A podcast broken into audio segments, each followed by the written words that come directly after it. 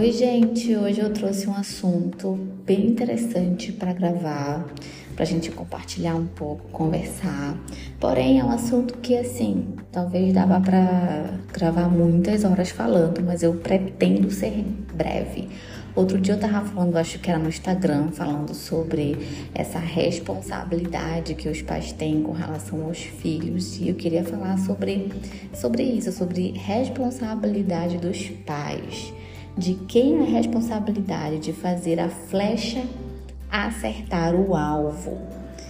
Se na analogia bíblica, né, os filhos são flechas, sabe aquele versículo que fala, né? Então, se o filho é flecha, então o guerreiro responsável por lançá-las representa quem? Nós, os pais, né? O arco e as flechas estão nas mãos deles. Então, o versículo lá em Salmos é, 127 fala assim: Como flechas na mão do guerreiro, assim são os filhos da sua mocidade.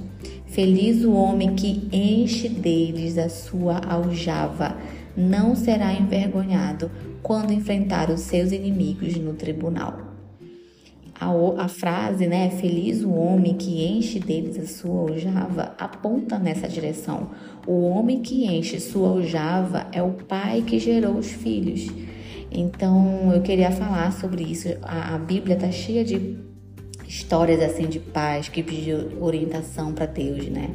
E nós, como pais, devemos buscar a direção de Deus para os nossos filhos. Baseado nisso, né, encaminhá-los a acertarem o alvo, baseado naquilo que a Bíblia fala, baseado é, naquilo que Deus fala que nós devemos fazer como pais. A gente deve encaminhar eles para acertar o alvo. É, a gente vai falar sobre, tem um exemplo bíblico na Bíblia que é sobre a história de Isaac e Rebeca, né? Isaac, ele orou ao Senhor por sua mulher, porque ela era o quê? Estéril. Então o Senhor ouviu as orações dele. E Rebeca, a mulher de Isaac, ela ficou grávida. Então a mulher dele não podia ter filhos. Ele orou para que ela pudesse ter filhos e ela engravidou. Gente, eu acho essa história incrível. Eu até conto ela no meu livro, assim. Eu sempre fico chocada com essa história porque tem tanto desdobramentos e eu queria compartilhar com vocês. Tipo assim, imagina a mulher não pode ter filhos, o marido pega e ora pela mulher e ela engravida, né? E a mulher ficou grávida. A Bíblia fala que os filhos é, lutavam no ventre dela. Tipo assim, ela sentia desconforto na gestação, chutes, sabe? Aquilo que a gente sente quando tá grávida. Mas então ela estava desconfortável e ela não foi reclamar com alguém, ela não foi perguntar para alguém. Ela simplesmente disse ao Senhor, ela orou a Deus e perguntou: Por que isso está acontecendo comigo, Senhor? Por que nesse desconforto todo? Por que essas dores, esses chutes? E ela foi consultar o Senhor perguntando isso: Por que isso acontecia com ela? Olha aí, né? De, do desconforto da gestação. E o mais incrível ainda, gente, Deus não tinha por que responder sobre isso. Eu vejo assim o cuidado de Deus também com a mulher grávida, porque a gente se sente tão às vezes assim é, é, invisível, sem ser vista, mas o quanto ele se importa com a gente nessa fase também. E o mais incrível é que o Senhor respondeu. E ele respondeu assim: Duas nações estão no seu ventre. Dois povos nascidos de você se dividirão. Um povo será mais forte do que o outro, e o mais velho servirá ao mais novo. Olha só. Nós, mulheres, quando engravidamos, isso vale para uma geração também que não quer engravidar, mas a Bíblia aponta que filhos são bênçãos, que filhos é, são é, é, a nossa continuação aqui na Terra, né? E que filhos são nações. A mulher, quando engravida, ela gera nações. Nós carregamos nações dentro de nós. E a Bíblia conta lá em Gênesis assim: olha, cumpridos os dias para que se desse a luz, eis que havia gêmeos no seu ventre. Olha só, imagina num período que não tinha ultrassom, ela não sabia que estava grávida de duas crianças. E quando ela, ela, o Senhor falou isso, né? Olha, dentro de tem duas nações. Ela deve ter pensado, meu Deus, o que é duas nações? O que, que Deus está tentando me dizer? Muitas vezes, quando Deus fala conosco, a gente não sabe o que Ele quer dizer, se faz sentido algum, a gente só vai saber lá no futuro. E a Bíblia conta que depois, né, se cumpriu de que nasceram dois bebês. Nasceu o primeiro ruivo, todo vestido de pelo, por isso deram-lhe o nome de Esaú. Depois nasceu o irmão, né? Com a mão ele segurava o calcanhar de Esaú e por isso lhe deram o nome de Jacó. A Bíblia conta que Isaac tinha 60 anos quando Rebeca deu à luz. E é interessante que, com isso em mente, com essa história incrível em mente, eu adoro essa história, gente. É, a gente tem, a gente vai aprender algumas lições é, do que, que a gente pode extrair de, dessa, dessa história nesse texto, né, que eu li para vocês da história de Rebeca. Primeiro, Rebeca buscou respostas. Algo que percebemos ser comum em muitos relatos bíblicos, quando a gente lê de direcionamento divinos, é que eles normalmente são precedidos por anseio e pela busca por respostas. Por exemplo, quando foi interpretar o sonho de Nabucodonosor, o profeta Daniel, antes de transmitir uma mensagem importantíssima sobre os desdobramentos do propósito divino na terra, declarou ao rei, né? Ele fala assim: Olha, quando o Senhor, ó rei, estava na sua cama, surgiram em sua mente pensamentos a respeito do que vai acontecer no futuro. Deus, que revela os mistérios, revelou ao Senhor o que vai acontecer. Este anseio que a gente vê e busca por respostas costuma ser um ingrediente, eu vejo assim, que provoca as revelações de Deus. É claro que Deus ele não tem obrigação de responder nenhuma oração, né? Não tem por que revelar nada. E muitas coisas não vão ser reveladas porque não precisa, porque ele não tem essa obrigação. Mas quando ele quer, ele faz. E ele só vai fazer se a gente é, é, tiver uma ação, né? Tiver uma, uma pedir, né? Quem bater, a porta vai abrir. Quem tiver uma ação, vai ter uma reação de Deus. Então, muitos pais jamais entenderão a vontade de Deus para os seus filhos porque não a buscam. A gente não busca a resposta de Deus com relação à vida profissional, talvez. Se a gente vai ter filho ou não, como é que vai ser, o que, é que Deus tem para nós. Então, é, Rebeca, ela buscou respostas, isso é incrível, primeira coisa. A segunda coisa é que Deus, ele respondeu Rebeca. Olha só, Deus ele pode responder, nunca ache que a sua pergunta é pequena ou não é importante para Deus. Rebeca fez uma simples pergunta, Deus, por que tá chutando tanto a minha barriga aqui? Por que isso tá acontecendo comigo? Tanto desconforto aqui? Por quê? E Deus simplesmente respondeu essa pergunta simples de Rebeca. O fato de o clamor da esposa de, de, de, é, do patriarca Isaac né, ter sido ouvido e atendido não deveria nos causar espanto. Apesar de eu ficar espantada, tá, gente? Mas foi Deus mesmo quem prometeu. Lá em Jeremias tem um versículo que fala assim: clame a mim e eu responderei, e lhe direi coisas grandiosas e insondáveis que você não conhece. Ele fala que temos que clamar para ter coisas grandiosas e fatos que a gente não conhece. Então a gente deve crer que é possível sim alcançar, ainda que de forma gradual, não instantânea e também nem sempre tão detalhada, tá? Quanto nós gostaríamos, a resposta divina. Ele não vai dizer, gente, que caminho andar, o que fazer, não sei o quê, porque isso a Bíblia ela já aponta para o que a gente tem que fazer aqui. Mas eu acredito sim que Deus, especificamente com algumas pessoas que o buscam, ele vai ter um relacionamento diferente, assim como ele teve com Abraão, por exemplo. Assim como ele teve com Davi, que foram pessoas que buscaram e de uma forma diferente e porque tinha um coração diferente, buscaram de uma forma diferente, Deus respondeu, contou segredos, fez amizade com pessoas aqui na terra também. E ele, e nós também podemos é, é, é, participar disso com Deus. A terceira coisa, a primeira, lembra, que a gente pode aprender com esse, essa história, né? Que Rebeca buscou resposta, Deus respondeu a Rebeca. E a terceira, a palavra foi confirmada depois. Após a palavra profética que apontara é, não apenas a presença de gêmeos no ventre de Rebeca, como também o fato de serem meninos, o que deduz pela menção de serem cabeças de nações, né? Nações naquela época, por serem homens e tal, numa época em que não havia exames de ultrassom, né? A confirmação de predição se deu por ocasião do que? Do nascimento. Então, de acordo com as escrituras, toda profecia deve ser julgada, digamos assim, de acordo com aquilo que a Bíblia diz. Então, no Novo Testamento, diferente do Antigo, ninguém deve ser dirigido por profecia ou tomar decisão com base nelas, pois a gente deve viver a direção pessoal do Espírito Santo em nossa vida. Mas muitas vezes elas são uma confirmação da direção que recebemos. E se por um lado não deve nos dirigir, por outro também a gente não deve desprezar aquilo que acontece, né? Então é importante como pais, nós como pais, orarmos pelo futuro dos nossos filhos, né? Pela capacidade de, com graça, entender o propósito divino para eles. A nossa é, é pedir esse direcionamento para cada filho é, de forma individual, é, por, porque a gente sabe que eles são pessoas diferentes, com propósitos distintos. Se você tem um, dois, três filhos, entenda são pessoas diferentes, os propósitos vão ser diferentes, é, que chegam no momento da nossa vida também de formas diferentes. Então a oração do pai acerca de cada filho também não será igual, né? Não será igual.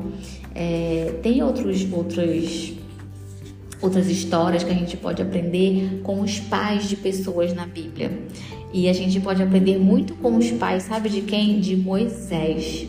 Os pais de Moisés, é, que eram a palavra diz lá em Êxodo que era Joquebed e Arão. Eu também adoro essa história de Joquebed. Uma mãe assim incrível. Eu tenho até, eu falo sobre essa no meu livro sobre a história dela, sobre as atitudes que ela teve. E eles nos ensinam uma tremenda responsabilidade, lição assim de responsabilidade dos pais em entender e encaminhar os seus filhos ao propósito divino né? Porque é, só é, é, falando assim rapidamente, né? É, é, Moisés nasceu numa época onde o faraó disse, olha, mata, ele deu um, um digamos um, como é que fala, gente? Ele ele tá perseguindo, né? Deu um aval assim para as parteiras na época, olha, os essa essa geração tá muito é, é, fértil, né? Eles estão crescendo muito e eu não quero que eles cresçam muito. Então, assim, parteiras, né? Qualquer homem que nascer bebê, nascer homem, mata, mata. Mas as parteiras não, é, não fizeram isso, né? E, inclusive, é, além de não, não fazerem, é, os pais de Moisés eles esconderam esse bebê. Então, com medo de ele ser morto, é, porque o, o, rei do Egito ordenou às parteiras que matassem os meninos hebreus que nascessem, né, e deixassem as meninas vivas, elas não obedeceram. Então, a partir disso, a perseguição se intensificou ainda mais. Então, foi dada uma ordem aos egípcios que para poder matar, aniquilar os meninos hebreus que nascessem, jogando aonde? No rio. Lá em Êxodo fala assim: Então Faraó deu a ordem a todo o povo, dizendo: Joguem no rio Nilo todos os meninos hebreus que nasceram, quanto as meninas deixem viver. Foi depois dessa ordem de Faraó que Moisés nasceu e seus pais o esconderam a fim de evitar que o decreto real se cumprisse na vida do filho deles. E qual a, a razão dos pais terem escondido a criança? A gente já se perguntou sabe que a Bíblia ela aponta um pouco, né? É claro que de acordo com as escrituras, elas, elas não apenas lutaram pela sobrevivência do filho, como também discerniram quem era a criança que lhes foi confiada. Por, lá em Êxodo 2 fala assim: O homem da casa de Levi casou com uma mulher da mesma tribo. A mulher ficou grávida e deu à luz um filho. Vendo que o menino era bonito, escondeu durante três meses. Imagina só, ela esconder para não poder matarem o filho dela, né? É, ah, era muito bonito e se escondeu. É curioso que a Bíblia mostra que a razão pelo qual os pais esconderam era para preservar a vida, era porque o menino era bonito. É, é essa frase a gente pode ter até um pouco de atenção, né? Pois ela é repetida mais de uma vez na Bíblia, sabia? É, no Novo Testamento, inclusive. E nessa repetição está ligada a ênfase de que a mera informação, tipo assim, é, pela fé, lá em Hebreus, ele repete essa história que fala assim: pela fé, Moisés, depois de nascer, foi escondido por seus pais durante três meses, porque viram que era um menino bonito e não temeram o decreto do rei. Olha que interessante. Não temeram o decreto do rei. É claro que a gente toma por conhecimento dos pais que acharam feios os seus filhos recém-nascidos. Nunca tomamos conhecimento de pais, né? Que acharam feios assim os seus filhos quando nasceu, né? E ainda que alguns possam ser providos de beleza física que outros, dificilmente essa seria a razão pelo qual os pais tentariam livrar um filho da morte. É... Certamente qualquer pai, eu, você que está escutando, mãe, a gente lutaria para proteger a vida dos nossos filhos, independente, claro, do nível de beleza física que eles tivessem. O valor dele jamais estaria é, atrelado à beleza física que fosse, né? Mas por que questionar isso? É claro que o menino, ele era bonito, a Bíblia fala, né, que ele era bonito. Mas lá na Bíblia também fala é, que Estevão fala, isso é em Atos, Estevão fala que Moisés era formoso aos olhos de Deus. Olha só, essa tem uma linguagem que fala que Moisés era formoso aos olhos de Deus. Isso muda tudo. Os pais de Moisés não se esconderam apenas por ser uma criança bonita fisicamente que os demais, né? Eles discerniram um propósito diferenciado para aquela criança que alimentou-se ainda mais aquela predisposição paterna que já tinham de lutar pela vida de seu filho. Qual é o significado da palavra formoso utilizada na Bíblia? Vocês sabem, o, no texto de Êxodo, a palavra hebraica traduzida por bonito, é, eu não vou falar aqui porque eu não sei é, é, como é falar hebraico, né? Mas significa bom, agradável, amável, é, considerado valioso. Então, é, os pais de Moisés ele tiveram essa percepção do propósito divino para ele, né? Nossa, esse menino é valioso, ele tem um propósito de Deus. Os pais eles seguiam a fé, né? Então, normalmente deduzimos que eles apenas exerceram fé para que a criança é, é, sobrevivesse ao decreto de morte, mas viram naquela criança aquilo que Deus falou até para o filho de Rebeca, né? Olha, no teu ventre você tem uma nação. Os pais discerniram esse destino profético assim na história de Moisés. Além dessa, dessa percepção do plano divino para Moisés, a gente pode aprender com os pais de Moisés a atitude dos pais dele, né? Porque eles, imagina, a gente desobedecer uma ordem do rei era questão de morte total. Então eles, olha, a gente prefere morrer do que passar por isso. E é interessante porque quando a mãe, o bebê com três meses, já não podia esconder, o bebê chorando e tal, ela decide jogar no rio Nilo, né? Mas de uma forma que possa proteger, né? Coloca ali ele numa cestinha e tudo, o bebê fica flutuando e acontece que, pá, quem encontra a princesa, né, a filha do faraó estava tomando banho lá no rio e encontra e ele fala: Nossa, quem é esse menino? Né? Esse menino, nossa, ele é um hebreu. E ela simplesmente ela decide cuidar desse menino. E é interessante que a irmã de Moisés ela fica de longe ali olhando e ela fala: Olha, princesa, você não quer que eu pegue uma ama de leite para alimentar ele? Né, enquanto ele cresce, e aí a princesa aceita, vá buscar essa mulher, eu vou pagar para você, para você poder pagar a mulher para ela poder alimentar, né? E até que ela entregue o bebê para o faraó, enfim, uh, o, be o bebê para a filha do faraó, né? Ela entrega depois de um tempo. De acordo com as escrituras, é, escrituras não, os estudos nessa época, a criança era amamentada, desmamada, mais ou menos ali por volta de uns 4, 5 anos. Então, hipoteticamente falando, vamos dizer que Joquebed ela entregou o próprio filho, né, para a princesa depois de já ter desmamado ele. Isso por volta dos cinco anos. Gente, Joquebede, com toda certeza, ela contou a história de Deus para Moisés.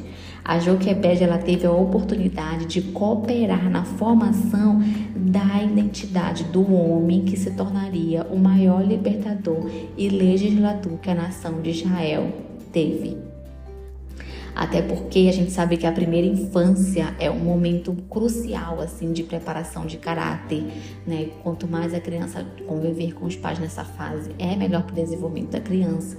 Então, ela, ela teve esse momento com o filho de inculcar a palavra de Deus tanto no, na mente de Moisés que até quando ele cresceu num ambiente diferente, que tinha outros deuses, que não era Deus, fez com que ele pudesse obedecer à voz de Deus. Por quê? Porque foi uma coisa que, que ela é, inculcou ali desde criança. E por que, que a gente sabe disso? Porque a gente vai para as histórias, né, das práticas tradicionais do que era naquele tempo, é, o que eles faziam com relação às escrituras dos cristãos da época, enfim. O que, que eles faziam, né? Ah, os israelitas naquela época que tinham um Deus é, como orientador deles, né? A palavra, eles eram muito obedientes à, à, à palavra de Deus, à voz de Deus, passava de geração em geração a história, né? Do que aconteceu com a sua geração em geração, que era o Deus. Isso era contado, é, era passado de pai para filho. É por isso que a gente começa a perceber que Joquebed também contou para Moisés a história deles, fazendo com que ele aprendesse desde pequenininho. Então isso é incrível, assim, eles não se deixaram, os pais de Moisés não se deixaram abalar por uma ordem do rei, mas sim por aquilo que eles estavam cientes como pais, dessa responsabilidade que eles tinham como pais. A gente pode aprender também, passando para outro agora, com os pais de Sansão. Outra lição que a gente aprende dessa responsabilidade quanto ao destino profético dos filhos, que a gente pode aprender com os pais de Sansão, é, que é incrível também e até um pouco engraçada, sabe? Eu acho assim, com os pais dele, porque imagina que é, a, a, mãe de, de, do Sansão, ela era estéreo, né? E eu vou ler para vocês aqui, ó, tá lá em Juízes. Uh, ela era estéreo Deixa eu ler toda a história aqui para vocês entenderem. Fala, fala assim, olha, lá em Juízes fala assim: Havia um homem de Zorá, da linhagem de Dan, chamado Manoá, cuja mulher era estéril e não tinha filhos. O anjo do Senhor apareceu a essa mulher e lhe disse: Eis que você é estéril e nunca teve filhos mas você ficará grávida e dará à luz um filho. Por isso tenha cuidado e não beba vinho nem bebida forte, e não coma nenhuma comida impura, porque eis que você ficará grávida e dará à luz um filho sobre cuja cabeça não passará navalha. O menino será nazireu, consagrado a Deus desde o ventre da sua mãe, e ele começará a livrar Israel do poder dos filisteus o anjo do Senhor falou com a mãe sobre a reversão da esterilidade dela, né? E também acerca do projeto celestial para o filho que por milagre lhe seria confiado por Deus. A mulher, certamente movida de alegria e empolgação, vai falar com o marido a experiência que teve. Imagina um anjo chegar e falar: Olha, tu é estéreo, mas tu vai ter filho, tu vai ter que fazer isso, não come isso, não come aquilo. Então a mulher falou: Olha, Marido, é o seguinte: um homem de Deus veio falar comigo. A sua aparência era semelhante ao anjo de Deus, tremenda. Não perguntei de onde ele vinha, ele não me disse como se chamava. tipo, não sei de nada. Porém, ele me disse: Eis que você ficará grávida e dará à luz um filho. Por isso, não beba vinho nem bebida forte, não coma coisa impura, porque o menino será nazireu, consagrado. Enfim. E é interessante a reação do marido Manoá. Essa é uma lição preciosa a todos os pais. Diante da notícia que a esposa trouxe de que o Senhor lhe confiaria um filho que serviria ao propósito divino, qual foi a preocupação que ele teve? Gente, ele fez uma oração que a gente pode classificar como uma oração que Deus responde, pois a Bíblia diz que Deus ouviu a oração. Mais uma vez, nenhuma oração é inferior, é simples, é não tem importância. Há determinadas orações que, que são fadadas a não serem respondidas, porque, como eu falo, Deus não tem obrigação de responder. Até como escreveu lá em Tiago, né? Como escreveu Tiago, é, há pessoas que pedem e não recebem porque pedem mal, mas há aqueles que oram corretamente e, e também vão ser atendidos. A oração dos pais clamando por entendimento sobre como os filhos devem ser criados, gente, é uma oração que Deus com certeza atende você que está perdido na maternidade, não sabe como fazer com a birra do filho. Ai, porque o filho dorme mal, é, não dorme, acorda a madrugada toda. Pergunta para Deus o que você deve fazer. O pai de Sansão, olha o que ele orou a Deus. Ele falou: hã? Quando ele soube dessa notícia da mulher, ele olhou e falou: O que, meu senhor? Eu peço que o homem de Deus que enviaste venha outra vez e nos ensine. Olha isso, gente. Nos ensine o que devemos fazer com o menino que há de nascer. Eu quero que tu me digas o que, que a gente deve fazer. Olha aí para os pais que estão perdidos. O que devemos fazer quando nós nos sentimos perdidos na criação dos nossos filhos. E Deus ouviu a voz de Manoá e o anjo de Deus, o mais incrível ainda, veio outra vez a mulher quando ela estava sentada no campo. Porém, o Manoá, o marido, ele não estava com ela. Então a mulher, ela se apressou, gente, sabe como é mulher, né? Então ela correu para o marido e foi dar a notícia, né? E ela lhe disse: Eis que me apareceu aquele homem que falou comigo no outro dia. Então, o que o marido fez? Ele se levantou, seguiu a mulher, correu junto com a mulher. Quando ele encontrou com o homem, ele falou: Você é o homem que falou com a minha mulher? Ele respondeu: Sim, sou eu.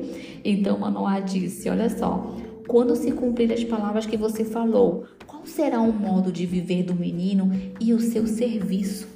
Gente, qual será o modo de viver? Como eu devo criar ele? E qual vai ser o propósito dele? Qual vai ser o alvo dele? Qual, qual vai ser o alvo da flecha que eu vou lançar? Qual vai ser o seu serviço? E o anjo do Senhor disse a Manoá: A sua mulher deve se guardar de tudo o que eu disse a ela. é engraçado que o anjo fala a mesma coisa. Tipo, eu não já falei que ele deve fazer?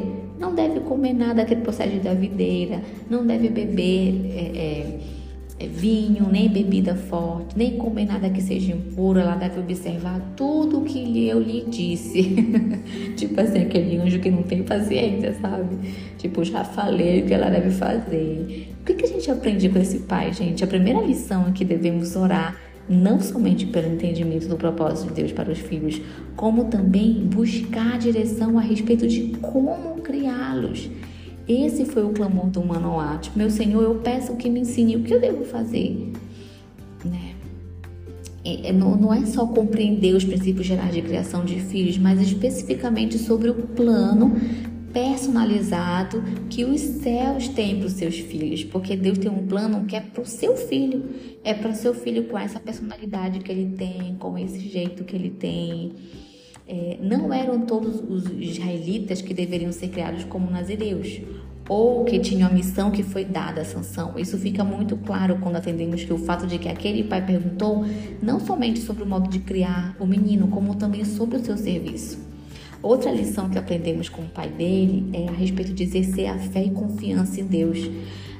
Nós precisamos crer nas palavras do Senhor e o pai de Sansão, gente, ele fez isso. Duas perguntas foram feitas por ele ao anjo do Senhor. Vocês é, perceberam? E ambas a ênfase é de que as palavras iriam se cumprir. Olha só, primeiro é, quando se cumprir as palavras que você falou, qual será o modo de viver do menino no seu serviço? E outra coisa, qual é o seu nome para que possamos honrar você quando se cumprir aquilo que nos falou? Ele não tinha dúvidas de que lhe fora dito que aquilo que foi dito iria se cumprir, né?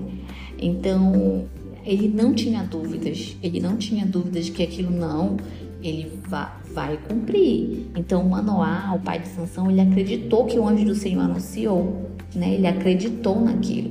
Ele estava convicto de que aquilo realmente iria acontecer. E nós, pais, temos essa responsabilidade, né, de poder orientar nossos filhos em todas as áreas, seja na área física, cuidando da alimentação, do corpo, né, é, emocionalmente falando também, não de suprir isso, porque só Deus pode suprir isso na nossa vida, né, mas da gente poder é, ter cuidado fisicamente falando de ter uma alimentação balanceada, saudável, é, ter hábitos bons para nossa alma, como exercício físico, né? É, investir, é, incentivar os filhos a se exercitarem, fazer um esporte, como também na área espiritual, pois nós nascemos com corpo, alma e também espírito. Então é, é nossa responsabilidade também, né? Educar e orientar os filhos e não só isso, mas também perguntar a Deus o qual o propósito que Deus tem para nossos filhos, o que que Ele quer. Eu tenho sempre falado com as minhas filhas, né? Sobre meninas, vocês estão orando a Deus sobre qual propósito Deus tem para vocês? O que que Ele quer que vocês façam aqui na Terra?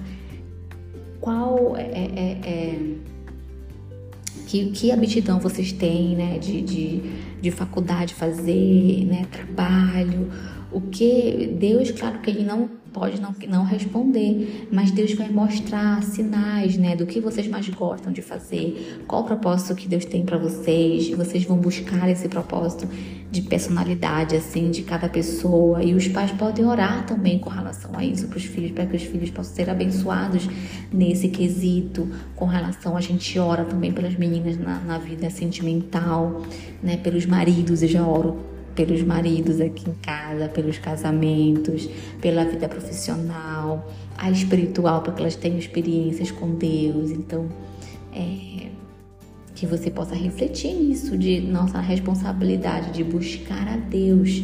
A gente não vai buscar o que o filho deve ser, assim, em filosofias vãs, é, educação positiva, educação socioafetiva, não sei, tem tanta coisa hoje em dia que eu nem sei mas devemos buscar no Senhor quando a dificuldade vier e também com relação ao futuro dos nossos filhos. Eu quero fazer para você agora perguntas para você refletir. É, Rebeca buscou ao Senhor acerca do propósito divino dos gêmeos, né? Nós temos orado a respeito do destino profético dos nossos filhos. A gente tem orado, Senhor, abençoa o destino profético deles. Né? Traz a luz, fala ao coração deles, coloca amor pelo propósito é, coloca direcionamento. Se você já tem orado, é, você ora por isso frequentemente ou ocasionalmente. Essa constatação pode ajudar você a se reorganizar nessa área. Uh, outra coisa, nem todos terão um papel de grande destaque no plano divino. Isso a gente tem que ter em mente. Como foi com Moisés, por exemplo. Nossa, né? O meu filho, nem todo filho, todo ser humano, a gente nem, nem todo mundo vai ter um papel de grande destaque, nem todo mundo vai ser um Billy Graham da vida, né? Pregar para grandes nações, John Wesley, né? É, Charles Finney. Não, entretanto, nem todo mundo vai ter um grande destaque no plano divino, isso é fato. Nós não estamos atrás de, de holofotes, né? Entretanto, gente, o propósito que Deus determinou para cada um de nós ele é importante, ele é necessário.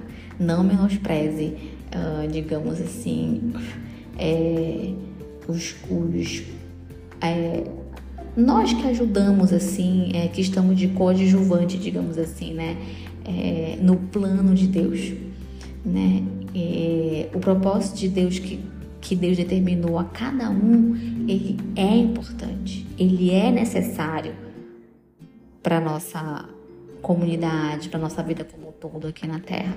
Não se trata de indivíduos, e sim de uma grande equipe, onde todos contribuem com a sua parte. Então você também que é mãe, pai, não seja significante pelo seu papel nessa parte também no divino. Cada um vai ter a sua parte. Essa verdade, ela precisa ser comunicada também aos nossos filhos antes mesmo deles entenderem a que foram chamados a fazer. Será que nós temos transmitido esses valores aos nossos filhos? Nós não estamos atrás de grandes holofotes, né? Nem todos terão um grande papel no plano divino, mas todos são necessários. Todos têm que fazer a sua parte. No plano divino, todos são importantes e todos fazem o seu papel e a sua parte. A terceira reflexão pergunta é assim: como pais, à semelhança de Manoá, o pai lá de Sansão, devemos ansiar entender a forma correta de criar nossos filhos e prepará-los para viver o cumprimento do seu propósito. Esse desejo, combinado com orações, é a chave importantíssima. Será que nós diríamos que a consciência é, da nossa responsabilidade como pai e mãe já despertou esse desejo? Será que a gente tem esse desejo de, de orar pelo destino profético deles? Se sim, né, como você classificaria a intensidade desse desejo? É muito grande, é muito forte o desejo de você poder é, é, orar pelo futuro profético dos nossos filhos, saber, né? Não de querer saber com curiosidade, mas que Deus possa a cada dia revelar. Gente, Deus ele fala conosco todos os dias, mas a gente não tem os ouvidos muito atentos, né? São tantas distrações é, que muitas vezes a gente não percebe, mas Deus ele nos dá sinais do que nossos filhos vão ser profissionalmente, tem aptidão para alguma coisa desde pequenininho, a gente percebe. E se nós tivermos com ouvidos atentos, orações atentas e olhos atentos para ver esses pequenos sinais que Deus nos aponta no nosso dia a dia com nossos pequenos, a gente vai entender, a gente vai começar a orar especificamente por isso. E a gente vai ver que Deus vai abrindo portas, Deus vai mostrando. E a gente vai servir de farol também para os nossos filhos, assim, quando eles pedirem conselhos, ajuda, olha, né, você pode ir por aqui, você pode ir por esse caminho, o que, que você acha de ir por aquilo, sempre deixando eles fazerem a escolha deles, né? Mas tendo sabedoria para poder falar para poder orar por eles, para poder direcionar pelo caminho, deixando eles escolherem, mas com sabedoria de Deus, a gente sabe que esse direcionamento ele é diferente com a sabedoria de Deus. Bom, eu podia falar horas por aqui sobre isso, mas eu já vou dormir, gente. São 10h40 e eu tenho que acordar 5h40 da manhã. Então, eu queria compartilhar isso com vocês. Não sei se abençoa a sua vida, mas se falou com você, se despertou você para alguma coisa, você pode compartilhar comigo lá no meu Instagram, mandar mensagem, a gente pode trocar figurinha. Uh, se falou com você, que Deus possa te dar cada vez mais direcionamento, não só para você, mas para mim também, que eu preciso. eu preciso muito de sabedoria, de direcionamento de Deus, que nós possamos a cada dia buscar mais sabedoria do alto buscar sabedoria de Deus, para pedir orientação para Deus de como devemos criar nossos filhos, como devemos discipliná-los, é, como devemos resolver conflitos, problemas que nós temos com eles. Eu oro para que Deus possa nos dar luz e farol em meio ao nosso turbilhão de dúvidas e conflitos que a gente tem na nossa mente na criação de filhos e que Deus possa colocar paz também no nosso coração, né, no meio de desse período, a geração que é tão. É, a gente tem tantos temores hoje em dia de criação de filhos, né? Mas que Deus possa nos dar paz pelo que, que a gente está fazendo.